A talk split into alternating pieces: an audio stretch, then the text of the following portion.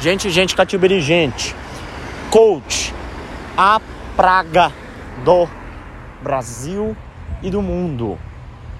Embora tenha sido um sucesso tremendo, eu acho que já está um pouco em declínio, né? Acho que até mais do que a palavra gourmet, porque tudo virou gourmet, né? Em dado momento, você bota um canela na pipoca, virou gourmet. E aí acabou que o real significado da palavra gourmet perdeu o sentido e gourmet se tornou uma palavra zoada. Mas coach é ainda pior, gente. Coach é ainda pior. Aí é uma palavra ainda mais zoada, né? E mas hoje eu vim fazer um papel de advogado do diabo. Porque eu acredito que sim, isso que o coach prega é interessante do, do ser humano como protagonista da sua vida. Em que sentido? O ser humano, meu Deus, tem um pitbull aquilo ali, Deus me livre. Nossa, tá uma bagunça, Águas Claras é uma loucura. Cidade mil graus, isso aqui é a Las Vegas brasileira. Ora, o ser humano precisa de uma crença. Ele precisa terceirizar os seus problemas e os seus acontecimentos. Por que, que aquilo acontece na sua vida? Ele precisa dar uma justificativa. É, isso é desde a pré-história. Eu acho que eu já devo ter conversado com vocês sobre isso em algum outro episódio. Aqueles rituais em que eles faziam com totem e aquelas pinturas rupestres com a crença de que uma pintura poderia atrair atrair uma caça positiva, né? Fosse beneficiar a caça deles. Se eles desenhassem um, um urso na, na caverna, eles conseguiriam caçar um urso. Ora, não é você o responsável pela caça, o ser humano, o Homo sapiens? Você, a, a, você é o protagonista da sua vida. Mais tarde, a religião assumiu esse papel, o signo, a mitologia. Enfim, tá vendo como o ser humano está sempre fugindo da responsabilidade de ser quem é? de assumir o protagonismo da sua vida, Aleph, você tá que nem um coach. É. Sim, mas. Eh, você encontraria um embasamento para o que eu tô falando na psicanálise, sabe? E acho que até na psicologia. Que o indivíduo é protagonista do seu desejo e do que faz, e a gente deve falar na primeira pessoa. Mas eu tô dando todo esse panorama porque é importante sabermos que a gente, desde o iluminismo, a gente vem fugindo da religião e cada vez mais assumindo a responsabilidade da humanidade, né?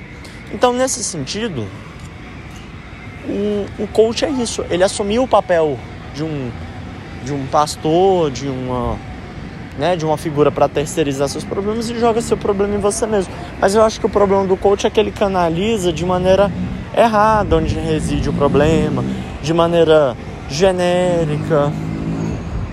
Isso sim eu estou falando também de maneira mais universal, né? Acho que se a gente fosse entrar em detalhes aí, cada coach é um coach, existem coaches que que querem dar um rigor científico para algo que não é ciência, tipo esses, é, como é que é, DNA, DNA da riqueza, ou a energia quântica, enfim, eu não quero nem entrar nesse assunto, porque é trocar seis por meia dúzia, né? Você troca signo por energia quântica, por whatever.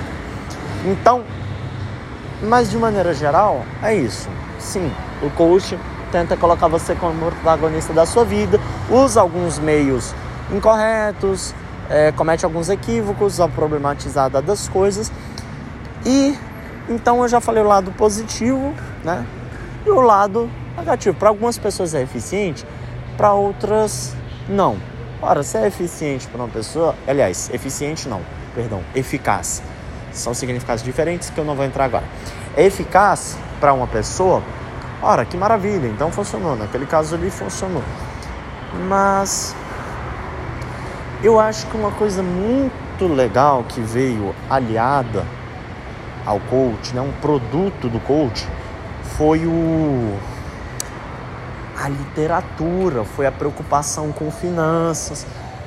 Por grande parte da história, somente o homem tinha acesso à educação e homens ricos. Mas em um passado mais recente, inteligência virou coisa de viado. Ah, não, inteligência é coisa de viado. Ih, fala francês e fala não sei o quê, inglesinho, não sei o quê. E de fato, parece que os homens mais inteligentes costumam ser mais afeminados.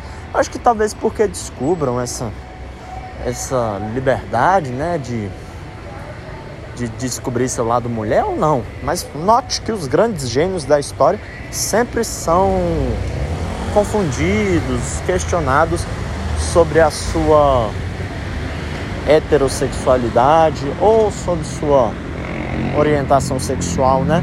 E sempre pensando nisso, assim, em uma possibilidade de ser gay.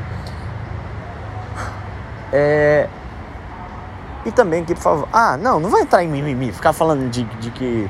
Ah, não, nem todo gay é feminino. Óbvio, isso já é óbvio, tá? Isso já é óbvio. É óbvio que todo gay não é feminino. Vocês entenderam o que eu tô falando. A pessoa mais inteligente, ela tem a capacidade de aflorar seu lado é, feminino, do mesmo modo que uma mulher tem capacidade de aflorar seu lado masculino. Sendo bem estereotipado aí o que é masculino e o que é feminino. Nossa, olha aí, aí tem que dar essa volta toda, justificar. Pô, vocês já sabem o que, é que eu tô falando, vocês são grandinho, sabe? Ah, para com essa conversa. Uh, beleza. Então, olha só, é, principalmente os homens, né, de um de, de classes desfavorecidas, desfavorecidas em todo sentido, não só financeiro, mas educacional, de cultura. Poxa, e agora no coach? Não, ele tem que ler o livro do Tiago Negro. Aliás, eu li um livro do Tiago Negro e achei bem interessante. Pô, agora o cara tem que ler o livro lá, O Homem Mais Rico da Babilônia. Esses livros que são. É, que são de autoajuda e que eu classificaria como uma leitura marrom. Não, não, por favor. Como é que eu vou falar isso? Eu acho que pela falta de rigor científico, sabe? Mas é óbvio que toda leitura é positiva, toda leitura é positiva, sabe? É, toda ela enriquece e aí vai depender do seu repertório sociocultural de vida, da maneira como você foi criado, onde você viveu, para a maneira como você vai usar aquela Leitura. Li um livro aí, é, porque estava muito famoso, e vou ler. Um que era de, de acordar cedo. Não vou falar o nome, porque eu tenho muitas críticas e muito extensas a ele. Não tinha rigor científico nenhum. Mas, pô, com esse fenômeno de coach e tal, inclusive eu acho que o escritor é coach, certamente é. Você lê e aquilo ali pode te ajudar de alguma maneira, incentiva, é uma porta de entrada para o desenvolvimento do hábito de leitura. Então tem esse lado positivo. E, e, e, e esse coach também está muito associado à masculinidade, né? Você vê que é predominante, assim, essa, essa coisa do estudo financeiro, predominantemente homens. Então acho que é uma excelente porta de entrada para que os homens tenham acesso ao tenham acesso à leitura e desenvolver esse hábito que até hoje me parece, eu acho que mais mulheres devem ler do que homens, pelo menos no, no meu ciclo social. Posso estar falando uma grande besteira, mas aparentemente eu acho que leitura é uma coisa mais de mulher. Coisa de mulher, em termos assim. Enfim, eu sou um leitor assíduo, não vou ficar aqui perdendo tempo com mimimi, com ficar explicando para vocês coisas que vocês já sabem.